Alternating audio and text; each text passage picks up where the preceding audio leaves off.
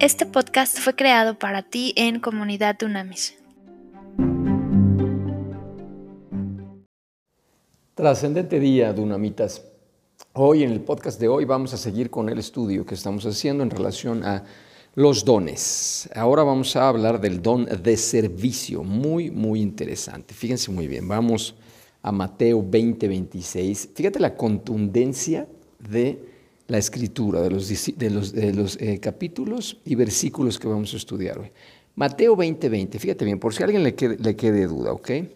Dice, Mateo 20, nos vamos Mateo 20 al 20 y voy a ir saltando algunos para que, para que estemos claros. Mateo 20, 26, fíjate lo que dice. Dice, pero entre ustedes no debe ser así.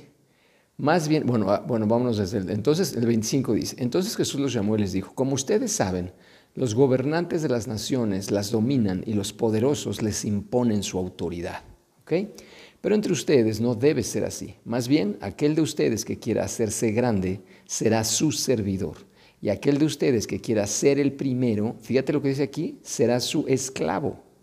Imiten al Hijo del Hombre que no vino para ser servido, sino para servir y para dar su vida en rescate por muchos. ¿Ok? Contundente. Y chécate todo lo que vamos a leer hoy. ¿Ok? No, no hay la menor duda. A ver, vámonos rápidamente al griego. Cuando hablamos en esta específicamente de servir, servir significa ser útil. Quiero que lo escribas, útil, no inútil. Servir significa ser útil. ¿En qué puedo servirte? ¿En qué puedo apoyarte? ¿En qué puedo, en qué puedo, en qué, necesitas? ¿Qué quieres que haga por ti? ¿Ok? Ese es un don también, el don de servicio, dice claramente la palabra de Dios. En el griego, la palabra que se asemeja es diáconos. ¿Ok? Entonces hay un vocablo obsoleto en griego que era diaco y literalmente significa hacer mandados. Entonces Jesús, hacer mandados, me refiero mandados de que, oye, él, ve por esto, ¿no?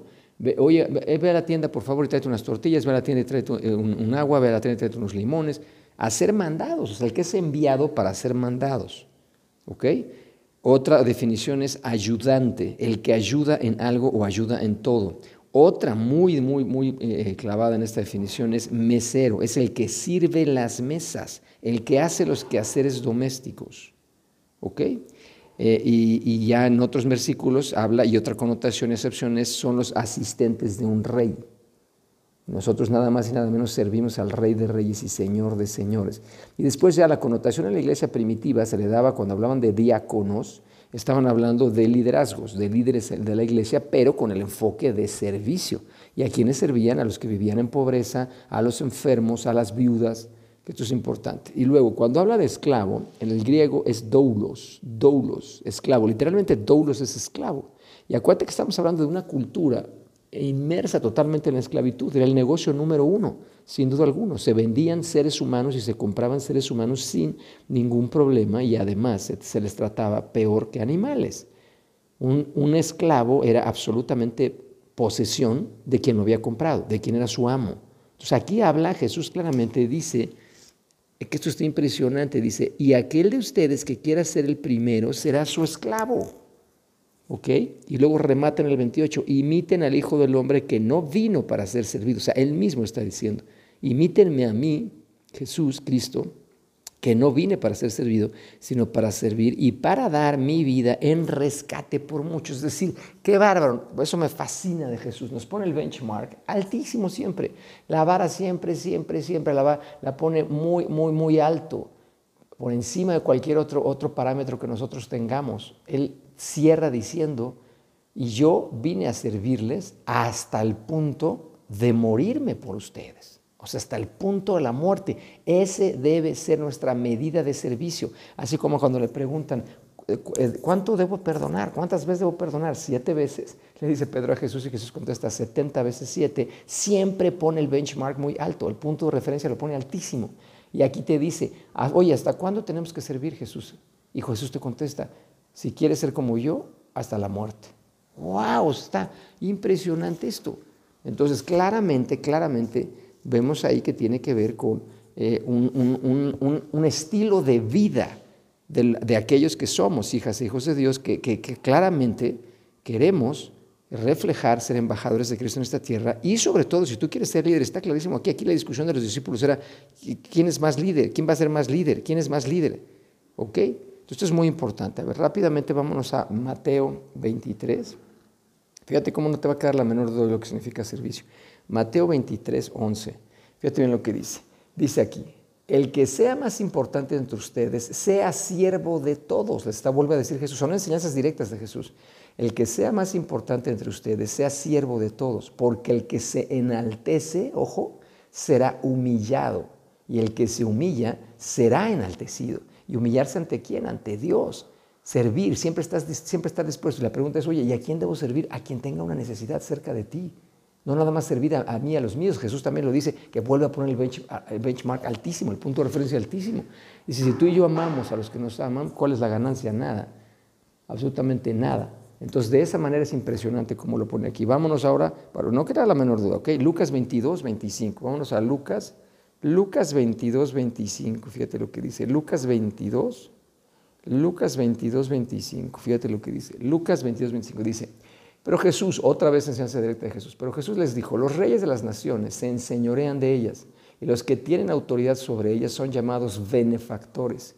Pero entre ustedes, vuelvo a decir, o sea, ese es el mundo, pero entre ustedes, hijas e hijos de Dios, entre ustedes, iglesia, coinonía, que tiene una coinonía, que son el cuerpo de Cristo, no debe ser así, sino que el mayor entre ustedes, hermano mayor, líder, el que tiene una posición de liderazgo, tiene que hacerse como el menor y el que manda tiene que actuar como el que sirve. Y ven el 27 como de la explicación, que me fascina siempre Jesús como aclara y explica a fondo. Porque ¿quién es mayor? ¿El que se sienta a la mesa o el que sirve? ¿Acaso no es el que se sienta a la mesa? Sin embargo, yo estoy entre ustedes como el que sirve. A mí cómo me desespera de verdad ver gente que trata mal a, los meseros en los restaurantes. Y eso es, increíble, porque no sé por qué se sienten superiores. O las personas que trabajan eh, en, servir. O sea, no, no puede ser. Tenemos que tener esa actitud de humildad y entender que Dios nos hizo eh, iguales sin acepción de persona. Dios no hace acepción de personas y esto es importantísimo. Y ahora, por último, vámonos a Juan 13, 3. Fíjate bien, para terminar, Juan 13, Juan 13, 3. Fíjate lo que dice Juan 13, 3. Este está interesantísimo, ¿ok? Vuelve otra vez. estamos hablando aquí de, el, eh, para mí, el acto más grande de servicio que queda registrado de un mega líder en la historia de la humanidad. Y esto nosotros lo hemos practicado y lo hemos hecho en diferentes talleres, retiros, en fin, y no tienes el impacto que provoca esto. Fíjate bien lo que vamos a ver. Entonces dice en el, en el número 3, Jesús, que sabía que el Padre había puesto en sus manos, escucha, todas las cosas y que había salido de Dios y que a Dios volvía, estando de Jesucristo, Número cuatro, se levantó de la cena, se quitó su manto y tomando una toalla se la sujetó a la cintura. Luego puso agua en un recipiente y comenzó a lavar los pies de los discípulos, para luego secárselos con la toalla que llevaba en la cintura. Después me voy a saltar al, fíjate bien, al 12. Dice, después de lavarles los pies, Jesús tomó su manto, volvió a la mesa y les dijo, ¿saben lo que he hecho con ustedes? Ustedes me llaman maestro y señor y dicen bien porque lo soy. Es decir, está clara la condición de Jesús, maestro y señor, hijo de Dios, Mesías. Pues si yo el Señor y el Maestro les he lavado los pies, también ustedes deben lavarse los pies unos a otros, porque les he puesto el ejemplo para que lo mismo que yo he hecho con ustedes, también ustedes lo hagan. Y en el 17 cierra, si saben estas cosas y las hacen, serán bienaventurados. ¿Ok?